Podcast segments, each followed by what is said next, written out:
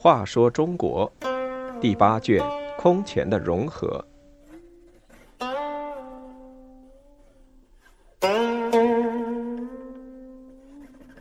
二十兵败参合碑。参合碑之战是十六国后期的一次重大战争，后燕由此丧失主力，一蹶不振。北魏强大起来，最终进入中原，统一北方。慕容垂建立后燕后，在太元十七年（公元392年），灭掉了在华台称魏的丁零族翟昭，得其所统七郡三万八千户。太元十九年（公元394年），攻入了今属山西的长子，杀慕容永，灭西燕，得其八郡七万六千八百户。此后，慕容垂又命儿子慕容农攻取东晋青、兖等州，直到海边。后燕占有关东的黄河中下游及幽并等地。与关中的后秦并立为北方东西最强大的两个国家，两国互派使者，结成友好关系。在这期间，北方鲜卑拓跋氏势力兴起。公元三百八十六年，拓跋圭建立北魏。原先拓跋氏和慕容氏曾经通婚，关系不错。后来慕容垂扣留北魏使者，求取名马。关系就紧张起来。后燕攻西燕时，拓跋圭便派兵协助西燕，所以太元二十年（公元395年）五月，慕容垂决定伐魏。他派太子慕容宝率八万大军出征，参加的还有慕容农、慕容陵、慕容德、慕容绍等。散骑常侍高胡进谏说。魏与燕一向关系很好，求明马是我们不对。拓跋圭沉着勇敢，有谋略，不可轻视。皇太子年轻气盛，让他独当一面，必然轻视魏国。万一战争不利，后果会很严重，望陛下再仔细考虑。慕容垂不但不听，而且一怒免去了高胡的官职。拓跋圭听说后燕来攻，与大臣商量对策。张衮说：“燕国近年在华台长子连胜，现竭尽全国之力来攻，显然是轻视我们。我们可以将计就计，故作衰弱之态，使其麻痹。”拓跋圭十分赞成，就带领部落牲畜和二十多万人马转移到黄河以南，即今内蒙古鄂尔多斯地区。燕军到达了五原，收降了曾依附北魏的部族三万多家和百万余斛粮食。于是赶造船只，准备渡黄河。拓跋圭此时则悄悄派使者向后秦求援，然后调兵遣将，准备反击。慕容宝出兵四个月，没有找到魏军主力。时近冬天，大刮北风，几十艘战船全被吹到黄河南岸。早在大军出发时，慕容垂已有病在身。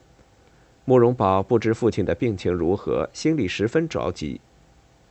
这时，拓跋圭已在黄河之南进行了军事部署。他派人在五原到燕都中山的路上设下埋伏，凡有后燕使者就都抓起来，强令使者在黄河边对慕容宝大叫：“你父已死，为何还不早早回去？”慕容宝不知真假，士兵人心骚动。慕容陵手下的将领慕玉松，以为慕容垂真的死了，就打算造反，推慕容陵为主。事情败露后被处死，因此慕容宝对慕容陵也有了戒心。拖到十月过后，慕容宝只好撤军。一夜狂风大作，黄河结起了冰。拓跋圭选派两万精锐骑兵追赶而来。十一月九日，燕军行撤到参合碑，即经内蒙古凉城的西北。一阵大风犹如一堵黑墙从背后压来。和尚知谭猛劝慕容宝赶快做抵御魏军的准备。慕容宝认为魏军离得还远，只是笑笑不理会。知谭猛一再请求，慕容玲发怒说：“我大军足以横行沙漠，先辈哪里敢来？”谭猛妄言惑众，应当斩首。知谭猛哭泣着说：“苻坚百万大军败于淮南，正是轻敌之故。”慕容德劝慕容宝依从谭猛的意见，慕容宝便派慕容玲率三万士兵在军后防备。慕容玲根本就不相信知谭猛的话，只是骑马打猎，不做任何防备。北魏军日夜兼程，赶到参河碑西，燕军在碑东扎营，不知魏军已到。拓跋圭命令士兵们夜晚衔枚戍马口，悄悄进军。十日凌晨，占领了山头，居高临下面对燕军的大营。燕军正准备向东行军，忽然见到山上大批魏军，大为恐慌。北魏士兵从山上冲下来，杀进了燕营。燕军无心反击，争着向黄河边逃去，人马互相践踏，踩死溺死上万人，剩下四五万人全部被俘，上千文武将吏也成了俘虏。慕容绍被杀，慕容宝单骑逃走。北魏缴获的兵器、盔甲和粮食等战利品堆积如山。慕容宝逃回，请求慕容垂再发兵伐魏。慕容德也说：“魏有倾我之心，宜及时攻伐，不然必成后患。”慕容垂同意。太元二十一年（公元396年），便从中山出发。凿山通道，过青岭，直到平城。开头几仗取得了胜利，俘虏了魏军三万。但当慕容垂北上到达参河碑时，见上次被杀燕军的尸骨堆积如山，十分悲痛，伤心过度，吐血发病，只得退守平城西北三十里处。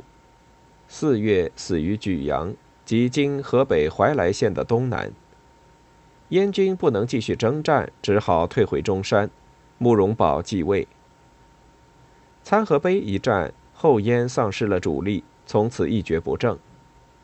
太元二十一年（公元396年）八月，拓跋圭大举伐燕，步骑四十万，旌旗千里。